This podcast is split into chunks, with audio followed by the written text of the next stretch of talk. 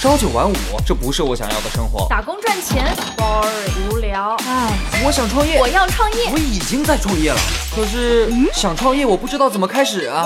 产品流量、商业模式这些我都不是很懂啊。营销管理、运营、销售，这这里头学问太大了，怎么办啊？想创业不懂项目挑选，想经商不知商业技巧。乐客独角兽创业导师崔磊，商业小纸条苏南为您一一解答，一一解答。欢迎进入今天的创业找崔磊。为什么沃尔玛超市要搞天天评价？到底什么是牛鞭效应？企业又该怎么避免牛鞭效应呢？有请商业小纸条，请商业小纸条。在说这个牛鞭效应之前啊，咱们来讲个案例啊。沃尔玛一九六二年创办以来，它的营销口号叫“天天评价”，估计啊，就是用低价策略来吸引消费者买东西嘛，薄利多销是吧？就这意思。实际上呢，你只看到了表面。我们看很多超市都喜欢隔段时间搞一个促销，但这会带来一个问题，什么问题呢？就你提前考虑好做促销的时候啊，就是因为你要是卖的好，那你的供应量不足还不行，供应量不足，你这不就带来负面了吗？是吧？别人就说你骗人吗？骗欺骗我感情吗？你打出来我冲打折买的，你说没货了，你不是玩我吗？是吧？消费者能产生这种感觉。我们举个例子啊，你就明白了。超市，我们假设每个月历史最高销量一千件，但下个月呢，他搞一个，比如说双十一啊，同样的货。他为了保证不断货怎么办呢？超市在最高销量一千的基础上加百分之十，变成一千一百件存货，对吧？那么超市的供应商啊，批发商为了保证零售商的这个需求，他又会把订单再加百分之十，变成一千二百件，到工厂下单，对吧？那工厂考虑到生产的东西呢，可能有点次品啊，生产过程当中有工人偷摸的打瞌睡或者咋地的啊，节奏慢了，是吧？那么也把这个量提前做大一点，再追加百分之十。是吧？最后这个数字本来人家这个卖就准备照着一千一卖的，最后变成生产了个一千三、一千四。这个当中，你说多出来这三百到四百多件，这不就形成了一个大家很害怕的词儿，叫库存了吗？所以说牛鞭效应怎么理解？你去看这个马戏团里头赶牛的啊，或者农田里你赶牛的，赶牛的这个牛郎啊。挥一根鞭子，照那个牛大屁股，啪嚓这么一挥，你去思考那个赶牛那个鞭子它的那个运动的幅度，啥意思呢？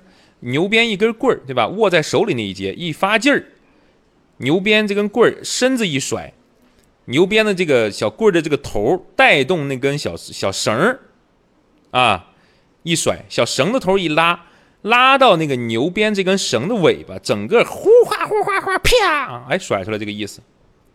是不，意思就是你最开始的发力的那个点，经过层层的转化和放大，最终到达了生产商手里的时候，已经完全超出了你一开始需求量，这就是库存积压的最重要的来源，也就是牛鞭效应。那么，怎么解决牛鞭效应这个问题呢？那当然，最本质的是尽量防止需求产生大的波动嘛，是吧？我们再来看沃尔玛天天低价，相当于是天天促销。那么这样顾客的需求比较稳定，我们就不用为了某一个节日的大促销增加特别大的订货量，对吧？你增加的目的是防止促销的时候缺货嘛，对吧？但你基本上每天都促销，那也不用去想着缺货的事儿了，对吧？你的量基本是恒定的嘛，对吧？一定程度上避免了库存的积压。国内的不少企业被销售和生产环节中的牛鞭效应啊，常常是压得喘不过气来。啊，之前，呃，这个国产的，特别是运动品牌，还有一些服装品牌，深受其害。那第二个，咱们来说说解决牛鞭效应，可以把中间的渠道商啊，你试试看，叫去渠道商化。咋去呢？这是一个信息的时代了。你如果生产商和零售商之间的数据能够打通，也就是说牛鞭挥舞的过程当中少了一个传动的环节，那是不是大家对于库存、对于销量的理解？彼此就比较匹配，也不太容易失控了吗？比如名创优品，它直接对接上游的厂商，把传统模式中的总代理呀、省代呀、市代呀砍掉了，哎，自己在中国建了七个大仓库，用来提高运营效率，再通过内部的信息化的系统，时刻监控商品的库存数据，传导到上游的厂商，这样能在一定程度上避免牛鞭效应的发生，对吧？那最后，对于诸位。普通创业者来说，可以通过预定的模式来避免牛鞭效应。那这个玩法呢更高级，但是也对你本身的流量的来源等等等等数据的严密的监控也有一些要求。举例，你可以借助像一些众筹平台啊，如果你是个新品，那么你可以在众筹平台上发布你的产品。对吧？通过预先的模式收集客户的一个小部分的需求量，根据大家的反应来调整你这一批上架的总库存数，对不？比如说能订一万件，那么我找工厂稍微放大一点，觉得差不多了，是吧？如果反响很强烈，再多点；如果大家反响差强人意，如果你要履约，那就履约，少挣点，结束。如果你不履约，特别像众筹平台，众筹不成功咋办？退钱不就完了吗？是吧？所以像这样的一种模式啊，未来会加大它的比例，会发展的更好。淘宝啊、拼多多啊，他们的目标都是朝着这样的叫反向定制走啊。先把用户的需求聚集起来，再给到厂家来直接对接生产，这就能够有效的避免库存的发生，解决牛鞭效应带来的负面的问题。所以诸位老板们在决定生产产品之前，在上新之前，在放量之前。哪怕你不去众筹平台，你在老客户当中发一个小小的调查，也能给到你一些规避库存风险的参照方法。嗨，大家好，我是崔磊。下拉手机屏幕，在节目简介里有我的个人微信号。朋友圈我会分享创业思考、商业观察，以及和支付宝、抖音等巨头合作的创业好项目，欢迎您来交流。我们的创业平台乐客独角兽已经汇聚了三万多名各行各业的创业者。欢迎您来寻找资源。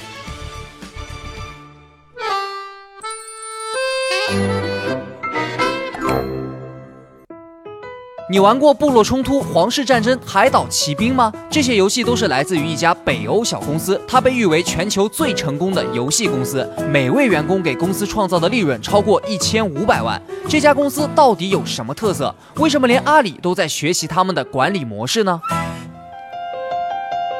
有请崔磊。有请崔磊。在北欧的芬兰有一家很厉害的游戏公司，叫做超级细胞。这家公司的员工呢只有三百来号人，但是二零一七年的收入达到了一百三十七亿人民币，人均利润一千五百四十万。在芬兰这个国家啊，个人纳税最多的十个人当中，有七个人来自于这家小公司。二零一六年六月，腾讯花了大概六百亿的天价收购了这家公司百分之八十四的股权，算是掌握了控股。哎。就这么一个小小的公司，为什么能连续的创造出像什么部落冲突、皇室战争、海岛奇兵等等等等多个爆款游戏呢？原因当然很多了，但是我觉得最有特色的还是他们的管理方式。据说啊，二零一五年马云参观了这家小公司，很受启发，回来半年后就提出了小前台、大中台的战略管理模式，也就是各大互联网公司现在都在提的中台战略。下面我们来具体看一看啊。超级细胞的创始人呢，以前啊在另一家非常知名的游戏公司工作，后来这家公司被收购了，发展速度非常迅速，招了很多人。随着公司的人数越来越多，层级变得更加复杂，逐渐呢就滋生了官僚主义等各种大企业病。慢慢的呢，那些最优秀的人才受不了这样的环境，纷纷离职。小伙子当时就意识到啊，游戏不应该按照这种层级结构来管理，这会扼杀掉创意的。所以他就想着，如果自己创业的时候，绝对不会犯这个错误。二零一零年，当时他和六个小伙伴创办了超级细胞这家公司的时候，终于可以按照自己的意愿来运营一家公司了。那他是怎么做的呢？小伙子首先想到的就是组织架构的调整。传统的企业都是金字塔型的，他就想，为什么不能把金字塔倒过来呢？在一个项目当中，真正的决策者应该是创造游戏的人，管理层和老板应该确保游戏开发者可以专注于游戏的创作，给他们创造最好的研发环境，而不是设立层层层层的阻碍。所以呢，在超级细胞公司当中，五六个员工就可以组成一个独立的开发团队，他们被称为细胞，组合在一起就是一个超级细胞。每个小团队都有权利决定做什么样的产品，然后呢推出市场，观察市场的反馈。如果反馈不好的游戏，就会被毫不犹豫的砍掉。这位创始人啊，不会要求团队在做每个决定的时候都需要得到他的批准，他认为这样会给团队带来极大的阻碍，打击团队的积极性。老板在这家公司的权利只有两个，一是审批一个团队的组建。二是审批一个游戏是否可以从测试版本进入到全球的上线阶段。在这家公司，每个小团队相当于是球场上的一个运动员。当你在球场上的时候，没有人可以教你怎么打，你只能根据实际情况自己去独立分析和判断，决定自己的每一个行动计划。公司能做的就是为合适的岗位挑选最优秀的人才，尽可能创造良好的环境，让他们尽情的发挥自己的天赋和才能。这些小小的团队就相当于是公司的小前台。那中台是什么意思呢？中台啊，就是为了更好的服务这些研发团队的。公司会把游戏开发过程当中通用的什么游戏素材啊、算法啊、研发工具啊、框架体系整合起来，构建成一个功能强大的中台，这样就可以支持若干个小团队在短时间内开发出一款新的游戏。简单理解啊。中台就相当于公司的综合部门加技术部门，把所有可以提供给团队的技术和公共的服务整合在一起，给全公司服务，提高组织运营的效率。这就是我们经常在互联网企业当中可以听到的小前台加大中台的模式。当然了，小前台加大中台的管理模式并不适用于每一家公司，我觉得更多的适用于创意类公司或者一些大公司。如果使用的话，你得在原来的基础上结合自己公司的实际情况去做调整。比如像阿里的中台模式，更多的是侧重在资源整合、减少资源浪费、消除信息隔阂。你应该知道啊，阿里内部的业务非常多，按照以前的做法，每块业务都需要配备一个独立的系统，这会造成巨大的浪费，而且呢，还会造成啊这个信息和数据相对隔阂。那这件事情就会给阿里带来巨大的浪费。那把通用的服务集中在中台。然后需要的各个业务板块打通，前台作为一线的业务更快的适应市场，中台对前台业务形成强有力的支撑，这样的组织运营效率就会高得多。